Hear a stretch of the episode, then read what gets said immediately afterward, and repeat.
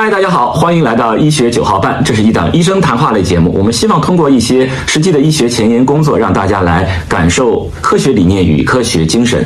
那么，我是田吉顺，田太医。呃，这一期呢，我们请到的嘉宾是秦安老师。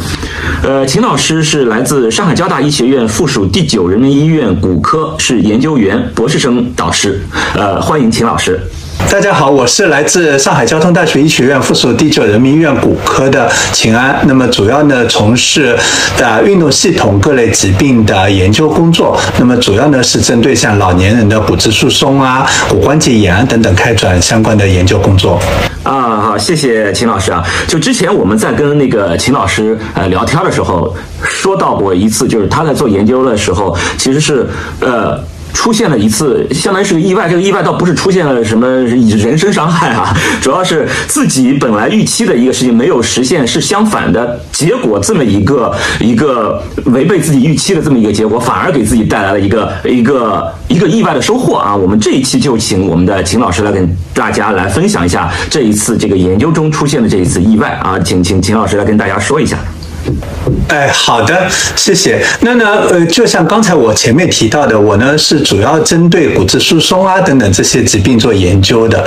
那其实呢，可能大家对骨质疏松还是有一些印象的，尤其是对一些老年人，可能他打一个喷嚏，哎，他就发现自己腰痛了，然后到医院一查，然后就是骨头说有骨折了，然后要手术，或者说是老年人轻轻的在地上摔了一跤，但是哎呀，髋部的。的疼痛了，到医院一查是髋部的骨折，就要做手术了。所以对于这样一个其实发病率很高的疾病，其实它在全球每三秒钟就有一个人在发生骨质疏松骨折。对这个疾病疾病呢，其实我们是非常重视。哦，对，三秒钟会有一个骨松骨折的发生，就是说这个骨折都还不是说什么意外啊、车祸什么之类，就是因为骨质疏松发生的骨折。对，就是因为骨质疏松导致老年人的骨折。对。那这个，所以它其实是一个，是。它其实是一个非常重的一个的疾病，然后对社会社社会危害很大。其实危害，比方说老年人，他就可能因为一次骨折，他就起不来了，甚至我们称它为很多时候是人生最后一次骨折，对对对，对吧？对。那么对这一类骨折呢，其实我们主要是对它的为什么会发生这样的疾病啊，然后怎么样能够治疗啊？等等，在这方面做一些相关的研究。那么在这个过程中呢，其实，在我们的骨头里面呢，有一类细胞，就就像我们平时的建筑队一样，叫成骨细胞，也就是说，形成骨的细胞呢，在里面发挥非常重要的作用。你要想，这些细胞要是罢工了，不来形成新的骨头了，那么你的骨头就愈合不好了，骨折就愈合不好了。而在这些个细胞的它发挥建筑或者形成骨的作用的时候呢，其实有一个重要的蛋白叫。碱性磷酸酶，然后在里面起非常重要的作用的。嗯，什么是碱性磷酸酶呢？其实它是在骨头里面是帮助我们形成骨的矿物质，也就是说是羟基磷灰石这样一个重要的酶。如果这个酶功能障碍的话，它可能会导致我们的骨的形成就是非常的差。嗯，又或者说是在老年人，这个碱性磷酸酶它的量不够了。或者它的功能不能达到百分之一百原来的功能的话，那么老年人他的骨头就骨质疏松了，嗯，或者他在摔一跤以后，他就不能来进行很好的愈合或者修复这个骨折的部位了，嗯，所以呢，我们对这个酶还是很关注的，嗯，那么前期的工作中呢，我们其实是想去做一个这个碱性磷酸酶的抗体，那么这个抗体呢，我们主要是用来检测，哎，这个碱性磷酸酶在年轻人当中，它的表达量是怎么样的？在老年人当中，表达量是怎么样的？是不是确实老年人的碱性磷酸酶表达量会比年轻人的低？那么在做这个抗体的过程中呢，然后就很很有意思。呃，等一下，我要打断一下，这个我要打断一下。那呃，这里可能有些问题要解解释一下。那我听起来啊，就是说呃。我们有个建筑队，对吧？就是骨头有建筑队，我们叫成骨细胞。成骨细胞要想形成骨，我们需要有一个很好的一个帮助，叫做铅呃碱碱性磷酸酶。这个碱性磷酸酶的。作用呢，就是让我们的骨头形成这叫呃羟基磷灰石这么一种东西，就相当于是形成那个骨头的那个骨架，那个它的那些硬的那个那个成分，对吧？对是要由这个呃碱性磷酸酶来形成，所以我们知道碱性磷酸酶这个东西对于这个骨头的这个形成，包括骨折后的愈合是有很大帮助的。那这是的是没有问题。但是后来你又说我要找抗体，那就是我要做研究的时候，为什么要去找一个这个抗体？就是你刚刚你说我希望去看一下，在年轻人和在老年人之间谁多谁少，那和这个抗体是什么关系？好的，这个非常好的一个问题啊。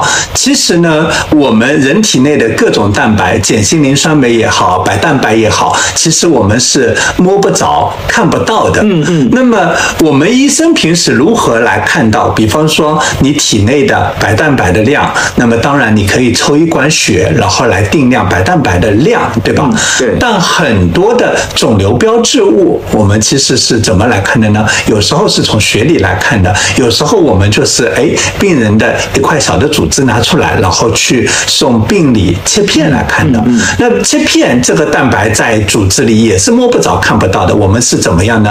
这个蛋白它存在，但是我们可以用一个抗体，然后去结特异性的结合到这个蛋白上，然后这个抗体呢后面它就会显出颜色，通过它颜色显示的多和少，我们就能够知道，哎，我这个蛋白在我这个肿瘤组织里它是高还是低的。可能大家都会听到我某个肿瘤标志物高啦，某个肿瘤标志物低啦。对对那么很多时候我们在病理切片的时候都是用抗体，然后来看到它的高和低的。哦，所以呢，我我要查一种蛋白，你看酶嘛，酶其实就是一种蛋白，对吧？碱性磷酸酶，它就是可以理解为就是一种蛋白。我想知道这个蛋白有多少呢？我就往上面去扔抗体，对吧？就是一个萝卜一个坑，一个蛋白一个抗体对，对吧？我假设老年人结合了一百个抗体，年轻人结合了三百个抗体，那我就说结年轻人结合的抗体多，那么年轻人的这种蛋白就多，所以你要用用这种抗体来测这个蛋白，是这个意思对吗？对对对，你说的非常形象。那么这个抗体呢，它其实有两个功能，一个当然是我们刚刚说的，对通过抗体它和目标蛋白结合，了后来检测它的量。第二个呢，抗体还有一个非常重要的功能，往往它是能够结合到目标目标蛋白上，然后来影响目标蛋白的功能。啊，是，那么，对，那么我们临床上呢，其实也有很多这样的案例，比方说用某个抗体结合到肿瘤特异表达的某个蛋白上面，然后这个时候呢，这个抗体会把这个蛋白的功能给关闭掉，或者把它抑制掉，对这样的，抗体这不就我们就说嘛，抗体把什么东西给抗掉了吗？不就把它给吃掉、灭掉了吗？对吧对对对，这样呢，其实目前是在肿瘤的治疗里，比方说做免疫治疗等等是有很好的作用的。所以抗体的它的第二个很大的功能呢，是往往跟目标蛋白结合以后，去抑制目标蛋白的功能。对好，这个就回到我们刚刚开头说的话题了。我们在研究中发现了一个很有意思的现象，我们制备了这样一个抗体，然后想去看它在年轻人中和老年人中碱性磷酸酶的量的多少。对那么在这个的时候呢，我们也同时看了，那么这个抗体结合以后，会不会把碱性磷酸酶的功能给抑制下来，让碱性磷酸酶失去功能？对但是非常意外的是，我们发现，哎，这个抗体用到了碱性磷酸酶这个蛋白上以后，它不仅仅是没有抑制它的功能，反而是加强了它的碱性磷酸酶的功能。简单的说就是什么呢？让碱性磷酸酶干活干得更多了，可以形成更多的骨的的羟基磷灰石这样的一个细胞外基质了。哦，就是。本来你们是想要制备一种抗体，让让让让这种抗体来帮你来检测一下有多少量的，然后竟然发现它同时还能激活这个这个碱性磷酸酶了，让碱性磷酸酶干更多活了。对，本来按照大家的预期呢，理论上来说，它结合上去，它应该是抑制碱性磷酸酶的功能，让它不把碱性酶干掉了。对对，但是呢，事实上我们做了以后呢，发现哎，它能够结合上去，同时它让碱性磷酸酶的功能更强了。那这个其实是非常有意义的。为什么有意义呢？回到我们前面说到，我们老年人面临非常大的一个疾病——骨质疏松、骨折以后，骨折以后它要愈合。其实年轻人或者小孩子发生骨折以后，他的愈合其实是相对快的。我们就说伤筋动骨一百天，一般三个月的时候，然后他已经骨折愈合的很好了，然后能够恢复原来的功能啊等等了。嗯，但是对于老年人来说呢，他发生骨折以后，其实他没有那么容易的愈合。当然，这个因素有很多啦，它有骨内的本身的因素，比方说我们刚刚说的，它的建筑队可能这一群形成骨的细胞，成骨细胞，它的功能就没有年轻人那么强大，所以它骨形成的少了，或者是呢，往往老年人会合并其他疾病，对吧？我们现在社会高血压、糖尿病啊等等比较多，所以说它的骨的形成也会比较慢一些。所以对于这些骨折了的老年人，其实我们特别需要有一种方法来能够帮助他比较快速的形成新的骨头，是比较快速的恢复他的运动功能，这样子老年人就能够从病床上下来了，那么恢复他原来的生活，恢复他原来的功能，对他整个生活质量其实是非常重要的。但是事实上呢，目前临床上。促进骨折愈合的药物是相对少的，临床上有一两个，但是非常非常少。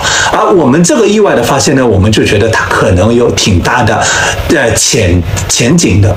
比方说，如果一个老年人骨折了，如果我能够在局部给他打一针这个抗体，哎，它可以呃给我们的成骨细胞就像加油一样，让它有更大的动力去形成更多的骨头。那那么这样子，它形成的骨头一方面多，一方面质量更好，而且形成的速度快，那么一定是可以帮助到老年的骨质疏松、骨折的愈合的。所以说，我说，哎，这个发现还是蛮有意义的。对，但但是我刚才就在想，就是你说要去找这种抗体，相当于我的理理解啊，本来我们找这种抗体，相当于我找一把尺子，对不对？我拿这个尺子来量一下，哎，它的这个碱性磷酸酶有多少，另外的人碱性磷磷酸酶有多少，对不对？就是在做一一把尺子，这个尺子就像这个抗体就像一把尺子一样。那我在想，碱性磷酸酶它不是一个新的一个酶，全世界有多少人都在研究这个东西？既然这么多人都在研究碱性磷酸酶，那大家每个人都有自己的尺子。那这个尺子这个东西，它应该不是个新鲜东西。为什么在你这里是一次意外发现？为什么别人没有发现？对这个意外它体现在哪里呢？别人他们没有尺子吗？他们应该也有的呀。对，其实现在市面上它还是有它自己各种不同的抗体的，各种商业性的公司公司也在呃售卖这些抗体。但是呢，这些抗体呢，它有时候没有像我们想象的那么好，一个萝卜一个坑，非常特意的结合。啊，那么它有可能是能够结合到碱性磷酸酶上，但它也可能非特意的，也就是说不是特别的。一对一的一个钥匙一个孔的结合到了其他蛋白上，所以说它会有一些非特异性的结合。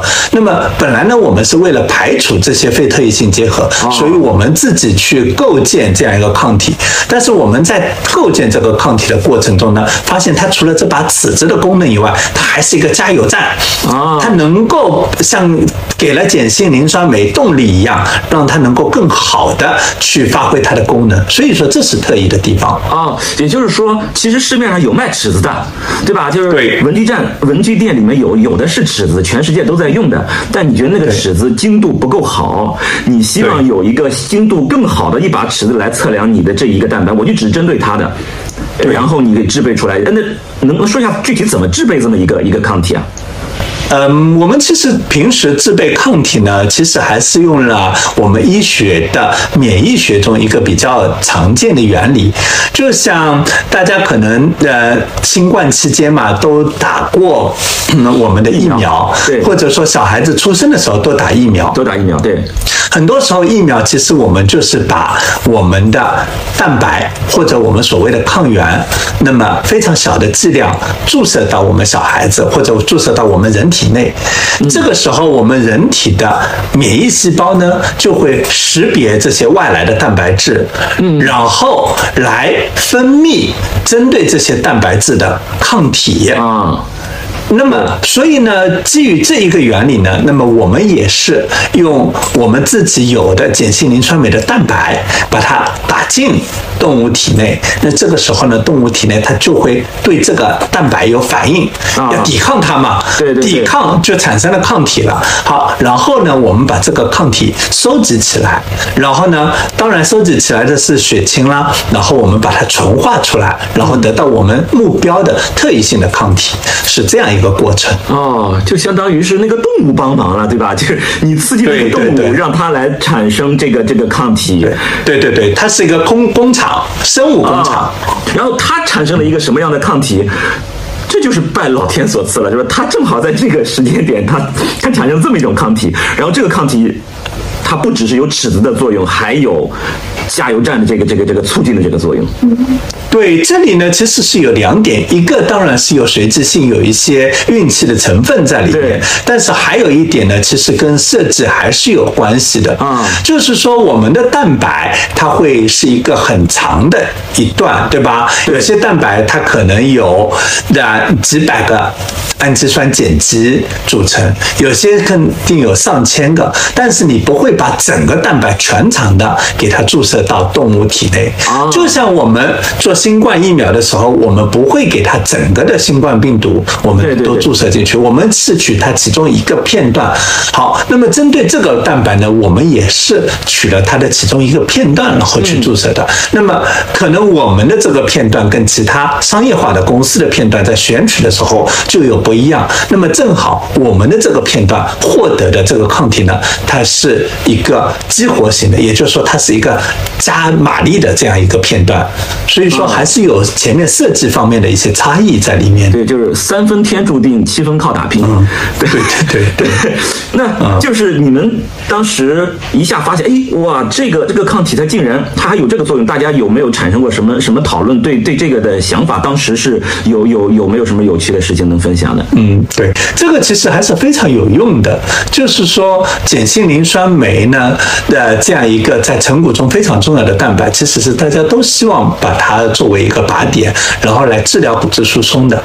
那么其实呢，目前呢，碱性磷酸酶当老年人少了或者功能少的时候呢，我们正常的考虑是给它去增加它的量。哎，增加原来磷酸酶的量，对吗？对比方说，他原来只有一百份了，而年轻人有三百份，我给他再增加两百份，是不是他就可以了，对吧？但当发现这个以后呢，我们就觉得，哎，这个是一个非常有潜力的一个方向。我不需要再去增加碱性磷酸酶的量，而只要把我的抗体加进去，它让这一百个蛋白来干三百个蛋白该干的活。那么，所以说我们觉得，所谓的它有临床转化应用的潜力。嗯。嗯，所以我们当时加肌肉了，对吧？就是，对，我们加个鸡腿让他嗯干更多活嘛，是吧？是的，是的。所以当时我们还是蛮兴奋的，所以我们直接把这个抗体呢，那么我们也是申请了相应的专利，然后呢，现是现在也是希望能够跟真正的生物医药的这些企业，然后进一去进一步的去对接，最后呢，希望能够真正让我们的病人来获益，能够来使用这样一类的生物类的药物，然后来帮助。他们的骨折的愈合哦，哎，那那现在这个研究到了哪一步了呢？能到了什么什么程度了呢？OK，这个很好的问题。现在这个研究呢，前面呢我们非常明确的证明了这个抗体它能够加强碱性磷酸酶的活性，也就是说它的功能。第二步呢，那么我们也是在动物的体内证明了这个碱性磷酸酶能够很好的促进。骨的形成能够恢复骨折的速度，给它提升。那么目前呢，第三步呢，我们是建计划做的呢，是来用这个抗体，看看能不能对大动物的骨折有很好的治疗的效果啊。要做大如果对，如果大动物的骨折有很好的治疗效果的前提下呢？我们还会进一步看看它对大动物的其他的重要脏器，比方说心脏啊、肝脏啊、脑啊等等，会不会有其他的副作用啊？如果整体都是很安全的情况下，那么我们可能会去往药物的方向申请，然后最后真正的来往临床来做这个药物来治疗我们的疾病，是这样。所以说现在是小动物是已经 OK 了。对对对，小动物是什么？小鼠、老鼠吗？小动物我们一般用到小鼠、大鼠，然后甚至用到兔子。但是呢，大动物呢，我们往往会用到羊啊、猪啊等等的这一些动物。然后为了更接近人类呢，我们会用到灵长类的猴子一类的动物，然后来做后续的实验。是这样子的。大动物现在还没有做，小动物没有，我们已经 OK 了。对对对对对，小动物 OK 了，然后做到大动物，大动物做好了以后就可以上临床做一期、二期、三期实验。呃，不是，那还是需要有就是国家的专门的呃监督部门进行审批，认为你已经完全安全，然后不会对你临床试验的患者产生很明显的副作用的前提下，那么才会审批你开展临床的研究。啊，那就是这个预期，如果顺利的话啊，如果大动物也顺利，审批也顺利，然后我们上临床一期、二期、三期，预期我们估计要多长时间？还需要多一个一个药物，它真正能够呃走到市面上，可能至少十年以上的时间。但是你开十年，对对对，但是你开始临床研究，也许没有那么的漫长，也许可能是三年以后，然后就可以开始考虑这样的事情了。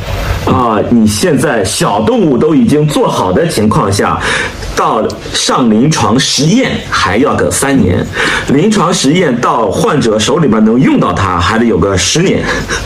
对，这是每一个药物的，对对对对对，每个每个药物的研发，其实它都是非常非常漫长的一个经历。当然，这也是因为对患者他最后要有意义，对吧？对，我想想，嗯，差不多我就快能用上了。可以，挺好，挺好。我我先加油啊！我们希望顺利一点啊。等到我老了以后，差不多就能用上这个药了啊。就是这个最好最好不要，最好不要。所以说也是需要重视，最好不要。对对对对，也也也是需要重视。比方说补钙啊，补维生素 D 啊，运动啊等等这一方面的基础的一些措施预防。那么对于老，对我我也想知道这个事情跟补钙我们能不能促进？就是你刚才一直在强调的叫做呃治疗这个这个。呃，骨质疏松后的骨折，对不对？但是你一直没有提预防骨质疏松骨折，或者说，因为我们所有老百姓都已经被灌输了叫做补钙，中国人最缺钙，所有中国人都会知道要补钙的。那我们知道补钙、晒太阳、补维 D 啊、维生素 D 等等，这些我们大家都已经是深入人心了。那你这个叫呃。能够让碱性磷酸酶更牛的给它加肌肉的这个这个抗体和这个补钙啊、预防骨质疏松啊这一块，我们有没有的结合？还是说只能做治疗？嗯，这个我觉得每个药物它还是有它自己的适应症的，或者它适应的范围。目前呢，这个抗体的话，它还是更适合于骨折以后局部的治疗使用。当然，对于大众整个的群体来说呢，尤其是老年人，第一要把关口前移，也就是说，我们要从治疗这个骨折，把它前移到我们来预防骨质疏松的发生。所以说，这个时候呢。同时补充钙，补充维生素 D，促进钙的吸收，这是非常重要的基础治疗。当然呢，还要除了补充这些基础治疗以外呢，还要重视筛选。如果真正是已经进入到骨质疏松的范围内呢，这个时候不仅仅是补钙和补维生素 D，还要补充相应的治疗骨中骨质疏松的药物。只有这样子呢，才能够来预防后期骨质疏松骨折的发生。嗯。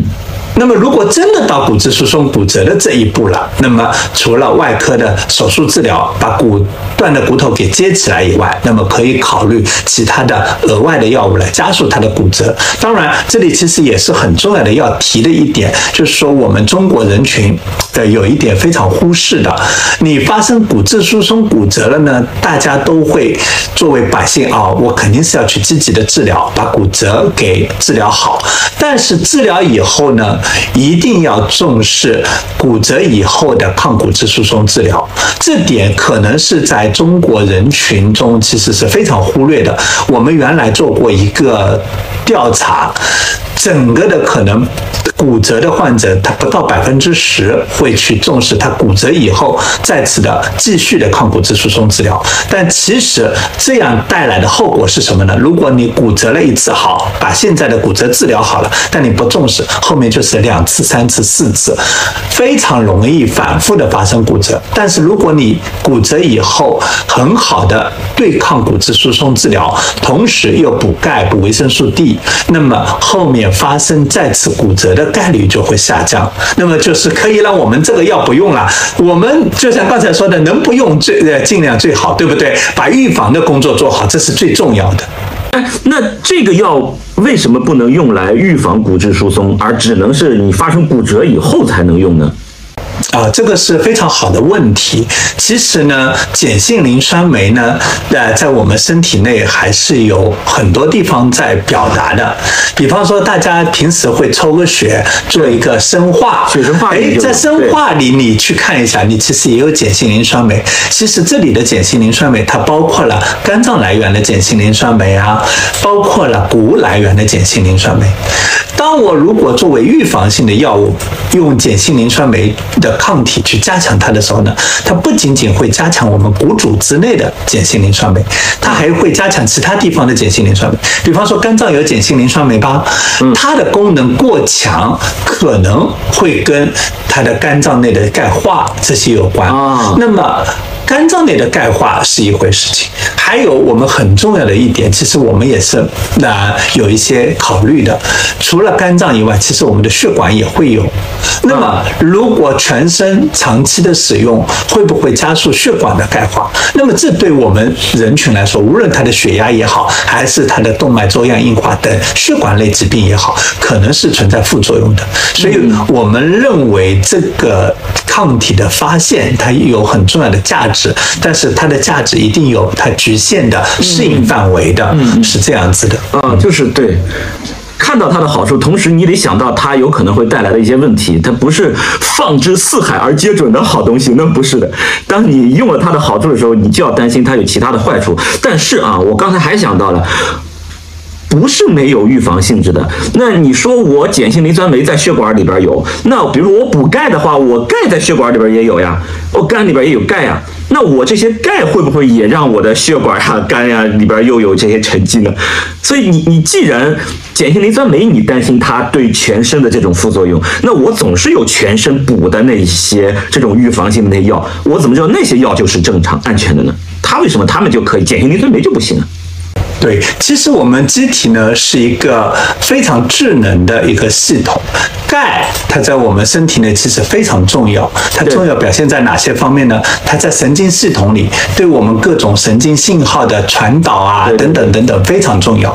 它在我们的心肌里，我们的心脏二十四小时一刻不停的在工作，其实需要钙的在里面调控。对，那么对我们的肌肉等等全身各个系统都非常重要。但是当我我们身体如果钙流失多了或者补充的不够的时候呢，这个时候它先会把我们的骨组织里的钙调动起来，保证我的其他的重要脏器的钙离子是足够的。比方说心脏的钙离子、血管的钙离子、神经的钙离子是够的。嗯，那么所以说机体是一个自己会调度我钙离子哪里需要，然后去哪里的有这样一个功能。当我们补充进去钙的时候呢？机体也会调度，它会保证我们的心脏、血管、神曾经有正常量的钙离子。但是如果我过多了的时候呢，先到我的骨头这里作为一个仓库去储存起来，它不会说是哎我补充进去，先进入细呃心肌或者先进入血管动脉这里，让它这里沉积的钙增多，让动脉更硬化，不会，机体还是一个非常智能的调调度系统，它会在骨头里让你存起来，所以你有这个存在骨头里这个银行里的钙了，那么当你遇到问题的时候，你就可以去应付心。肌的需要，应付神经的需要等等，所以我们平常补充进去正常剂量的钙，它还是主要是在骨头里沉积，然后发挥保护我们骨头的作用。啊，就是它是一个钙银行，就是骨头是一个钙的银行，多的话我可以存进去，呃，然后什么时候想要了，呃，再再再取出来供给身体的其他。但是碱性磷酸酶就不一样了，碱性磷酸酶它没有银行。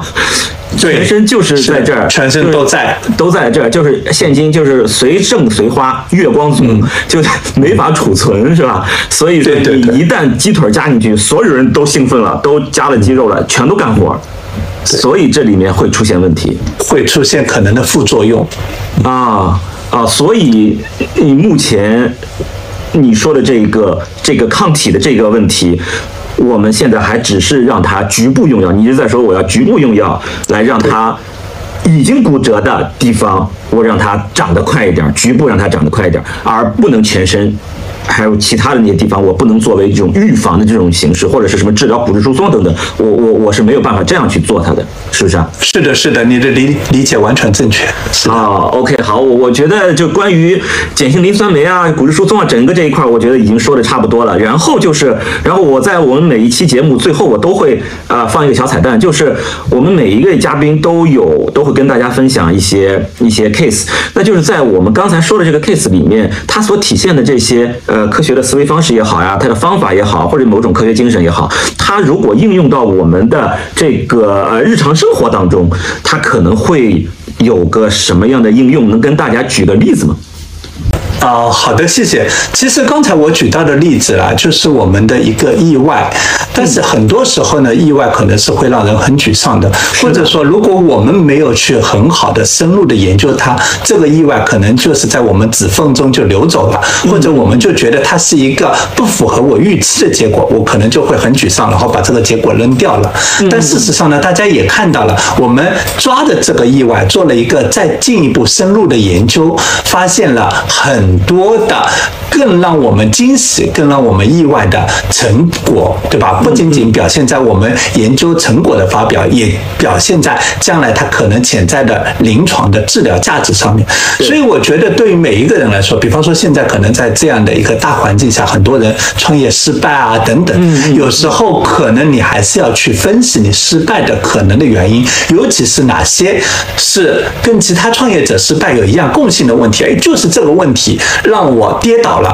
但是这个时候呢，你不要去沮丧，其实你可以在这个问题上进一步的去深入，你能不能通过研究，无论是你商业的策略也好，还是其他的方式方法也好，还是产线的改进也好，如果你能够针对这一点去突破，这个时候可能就是你区分于别的创业者的真正可以竞争的点。那么这个时候可能对社会的价值也好，还是对个人的价值也好，都能发挥更大的作用。所以，我我希望大家有时候还是要重视各种非常小，但是非常令人意外。的结果，不要因为这些意外让自己被打倒，而要让这些意外成为自己真正能所用，甚至能区分于别人的这样一个意外和惊喜。好，谢谢。嗯，哦，特别好。对对对，就是我刚才一直在想一个词儿，叫那个呃，叫逆向思维，就是。我们希望是往想要努力，然后就有这么一个结果，然后他就是事与愿违了，怎么办？就对于这个情况，我们经常在说，哎呀，你要逆向思维等等，怎么逆向思维？刚才秦老师说到一个非常重要一个点，你怎么逆向思维？逆向思维的前提叫做你要善于观察，善于分析，就是说。你不要就是把一个失败的结果，这个结果大家都知道，我我想要这样的结果，但是没有出现这样的结果，那就定义为失败了吗？那就那就就就完了，然后你就把这个事儿就给扔掉了。但是你的逆向思维应该来源于再去深挖，我为什么出现了这样的问题，我没有出现这样的，没有出现我想要的结果，然后那个原因是不是还可以分析出来一个什么更好的一个一个方案，能够为我所用？比如说刚才就是这种。如果创业失败，你失败的原因有可能也是别人失败的原因，对不对？那你如果能够分析出来你的这个点有可能是很多人的那个失败的原因，你能够把这个问题解决掉，你就可以把这个方案卖给其他人，这是不是就是你的一个新的一个创业的一个点了？对吧？你就可以再再上路了嘛，对吧？就是说，你其实是应该是逆向思维的一个前提，你得善于去观察，善于去分析，很小很小的那个点，你得能够把它抽出来，抽丝剥茧一样，你把它抽出来。问题出在什么地方？然后把这个问题解决掉之后的话，我可能能够怎么去利用？那这确实是一个帮助我们去做逆向思维的这么一个一个一个很好的一个一个提示啊！对对对，那那挺好，谢谢谢谢谢秦老师的这个这个分享啊！呃，那好，那我们这一期的这个九号半就呃到这里啊。我们这一期主要是跟大家分享了，其实是一次研究时候的一次意外，但是这个意外给我们带来的是一个一个惊喜，不是惊吓啊。然后这个惊喜能够让我们知道了，比如说什么碱性磷酸酶是怎么回事，然后这个骨质疏松啊啊补钙啊，这个钙是怎么在我们身体里面怎么能够被储存起来等等等等这些相关的一些信息。好，那么我们这一期节目就到这里结束，呃，感谢大家的收看。然后大家如果有什么任何的问题呢，也可以在留言区呃反馈给我，或者是直接发邮件到田基顺 at gmail 点 com，也就是田基顺的全拼 at gmail 点 com 来呃直接反馈给我。呃，最后再次感谢秦老师的分享，呃，我们到此结束，拜拜。好，谢谢，拜拜。